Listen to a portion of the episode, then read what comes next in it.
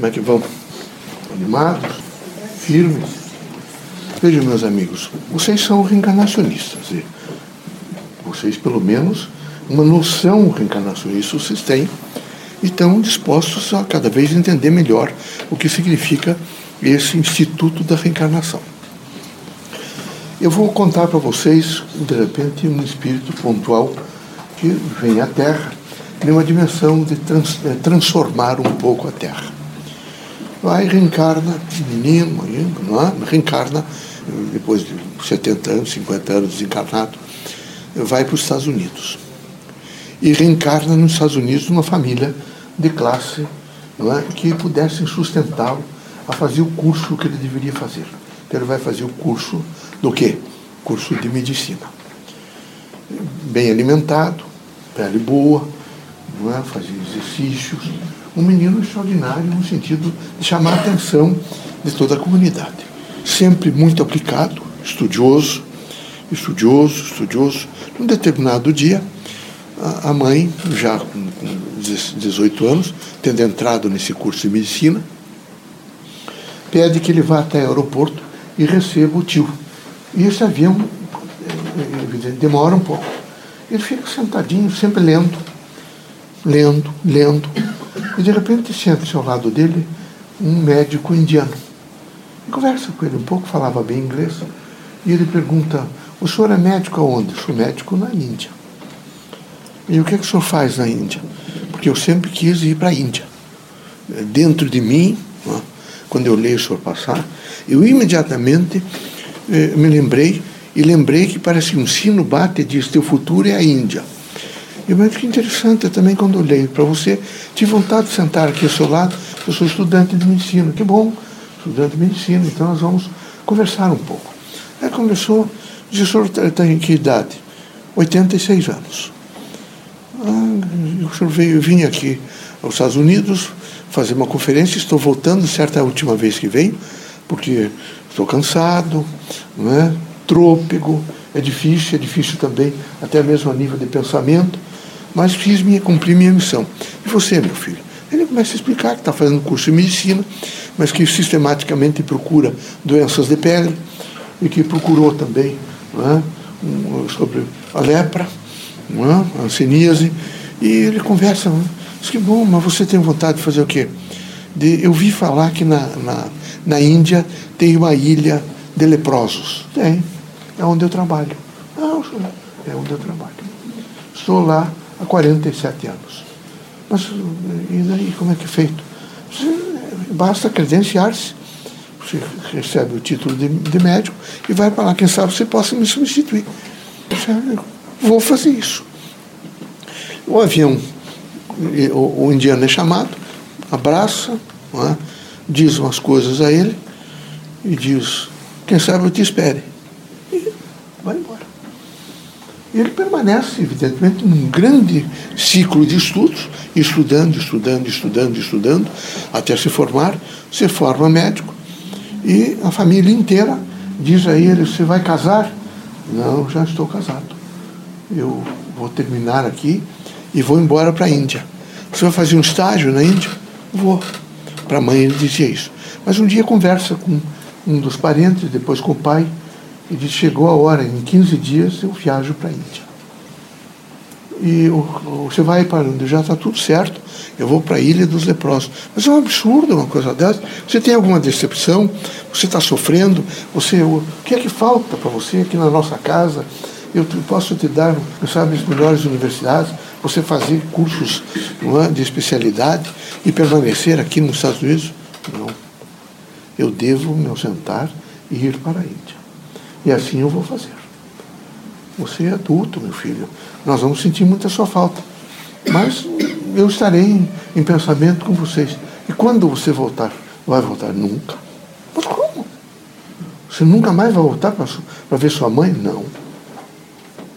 não em 15 dias eu vou me despedir e nunca mais eu voltarei para os Estados Unidos. Mas, eu vou me dedicar integralmente integralmente a Ilha dos Leprosos. Você já viu quantos são? São entre 500 e 700.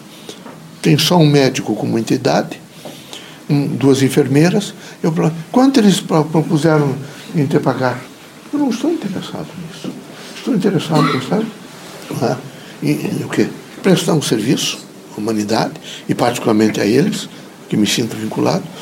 Quem sabe eu possa comer, não é? E, e ter um, um, me vestir com dignidade, lá, com a roupa particularmente de higiene médica e, e, e, nada mais. Mas você não vai estudar, não, eu continuaria estudando. Mas vou me dedicar integralmente a eles. E chegou o dia, despediu-se, foi embora. E imediatamente no aeroporto encontrou uma outra pessoa. E a pessoa o questionou. Ele disse: Estou indo para a Índia param para ilha dos leprosos. Mas não é possível, sou um moço bonito, forte, está me dizendo que é médico. E daí? Não, eu tenho uma missão a cumprir e eu vou cumprir minha missão. Mas é loucura. Como é que você abandona o conforto e vai viver na, na, na miséria, vai viver na pobreza, vai viver. Na, nem em medicina, em medicina você vai poder ajudar, vou poder ajudar.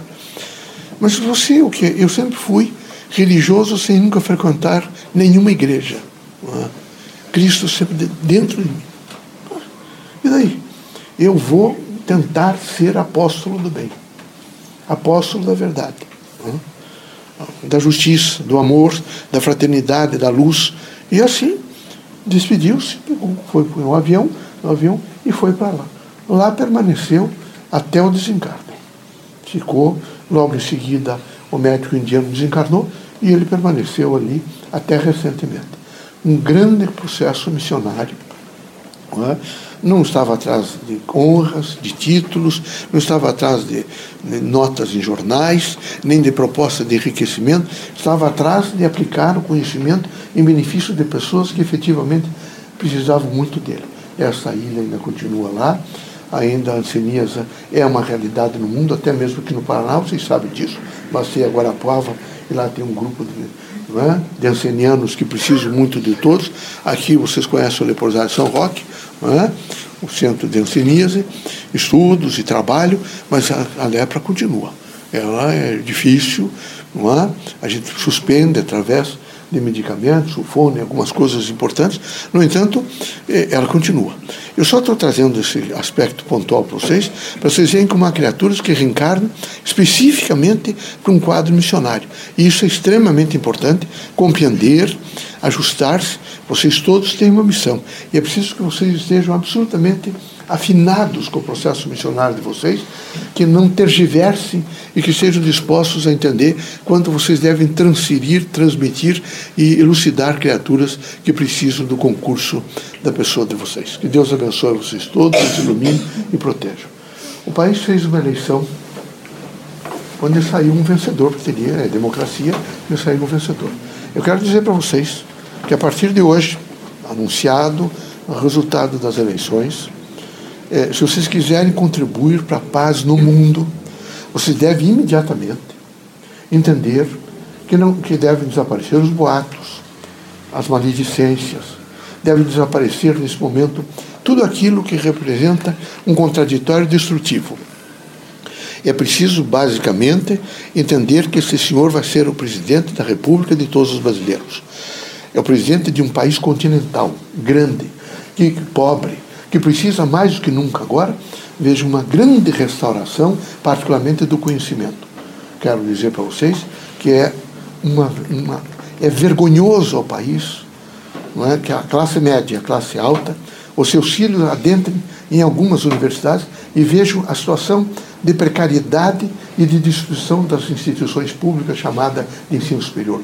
Paredes pintadas, aquilo que tem que representar do banheiro até a cantina, da cantina às salas de aula, os corredores, equilíbrio, tem que representar nesse momento harmonia, porque isso representa evidentemente a educação do jovem, é, está absolutamente em crise, é, desconectada da realidade, portanto, é preciso rapidamente restaurar se vocês quiserem um país livre, independente para o futuro.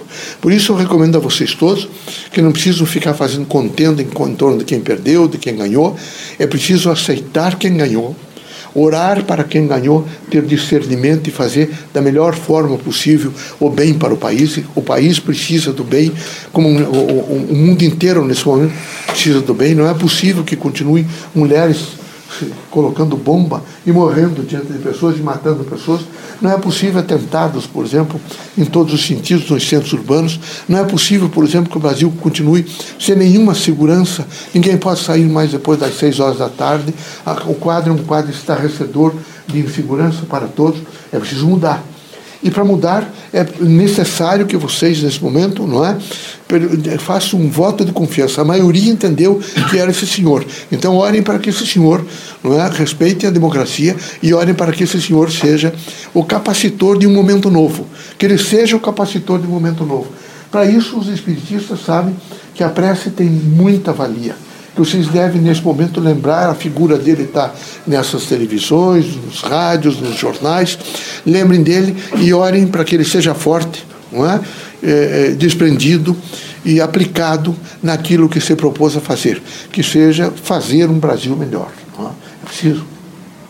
Acho que é preciso. É preciso um Brasil melhor. Não é possível, não é? Não, isso é falta de consciência política. Consciência política é pensar no bem do povo. Vocês vão à rodoviária e vejam o número de abandonados, de pessoas, né? vão, por exemplo, a qualquer núcleo municipal do, do país e vocês vão ver criaturas em miséria e fome. Vão, nesse momento, eh, em, em hospitais e vejam os hospitais sem leitos, um horror é evidente que é preciso uma restauração e uma reconceituação dos serviços públicos. Com isso é preciso pensar muito em educação, é preciso pensar muito em saúde e é preciso pensar basicamente em segurança. Porque sem segurança, educação e saúde não vão bem. Vocês sabem que até é, hospitais eram no Rio de Janeiro eram assaltados. Isso é um, uma lástima. A que ponto você chegou? Você chegou a um nível de destruição né, impiedoso, injusto, inclusive com a população. Então, é nesse momento o que eu peço para vocês espiritistas é que vocês acreditem e façam um prece para esse senhor, que ele seja forte, que ele possa resistir. E resistir, que eu digo, não é perseguir. Resistir, que eu digo, não é aviltar. Resistir, que eu digo, não é deixar de cumprir a Constituição. É cumprir a Constituição.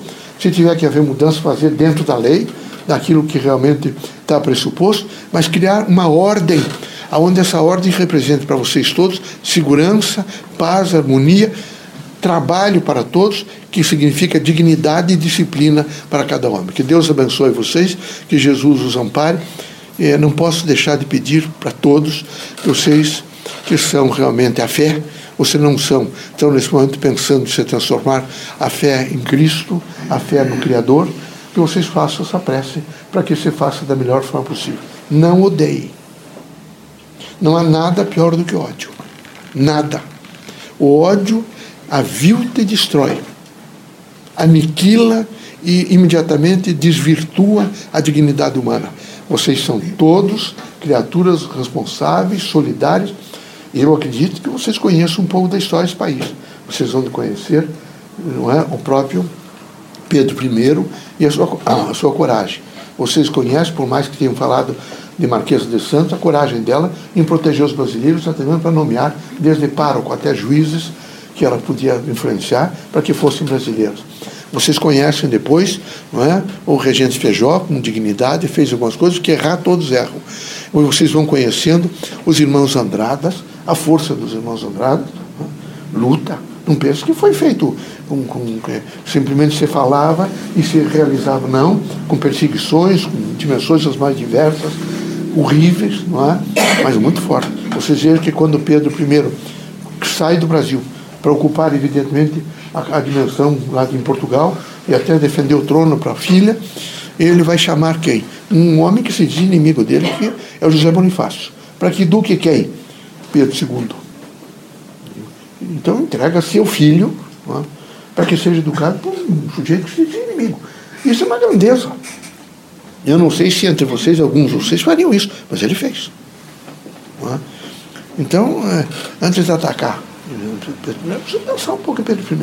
É? Aí Pedro II, a, grande dimensão de Pedro II, o amor pelo país, a, renovação, a telefonia que ele traz, as coisas suas. Mas depois vocês pensem também, vocês voltem um pouco e pensem em Maria, Dona Maria I aqui, e a corte aqui, e a morte de Tiradentes. Isso é horrível o escortejamento, com Tiradentes, que é o bem do país e que é, evidentemente, a dignidade do povo brasileiro. Peixe Maria Quitéria. E vão pensando em todos os outros e os mártires, evidentemente, do, do, do país. Não se pode pensar diferente. Então, esses indivíduos todos, eles somam um extraordinário potencial histórico que representa não é, a alma da nação brasileira. Vocês todos representam a alma da nação brasileira, é? é o berço e o túmulo dos antepassados. É sempre o berço e o túmulo dos antepassados. Cada um de vocês tem um pouco, através da língua, dos costumes, dos usos, da história, da educação, dos ofícios todos, tem um pouco do povo. Todo aquele sofrimento que já foi vivido está com vocês e toda aquela alegria que já foi vivida está com vocês. Então é preciso que vocês entendam que vocês têm uma história e que a história realmente representa, não é, todo o passado, todo o presente e a construção do futuro. Vocês são os capacitores de uma renovação permanente. Deus ilumine, Jesus os ampare, coragem. Homens sem coragem constroem muito pouco. Em qualquer situação da vida, o, o, o espiritista tem que ter muita coragem. Coragem não para agredir, coragem não para destruir, coragem para pacificar, para amar, para ilustrar, para renunciar, para viver no equilíbrio da, da fé, que representa, evidentemente, a força de luz para todos os homens. Deus seja conosco, Deus nos ilumine.